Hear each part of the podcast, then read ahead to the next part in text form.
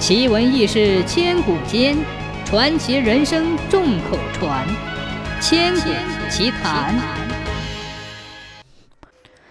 介世郎有个同宗的哥哥叫老介，为人强悍，最讨厌人家谈鬼说神了。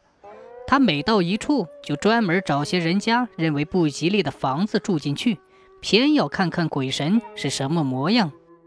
有一次，他到山东一家旅店去投宿，人家告诉他西厢房里有鬼。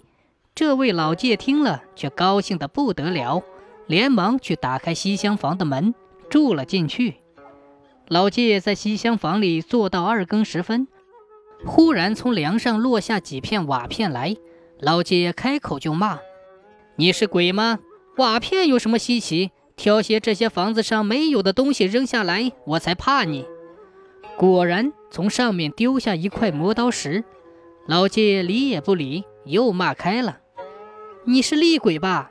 磨刀石有啥了不起？如果你能把我的茶几砸碎了，我才怕你。”于是上面忽然又抛下一块大石头来，砸碎了半个茶几。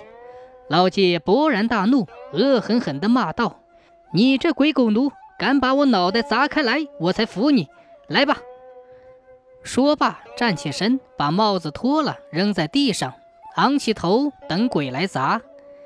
谁知道这一来，屋梁上却一点声响也没有了，这间屋的鬼怪也就从此消失了。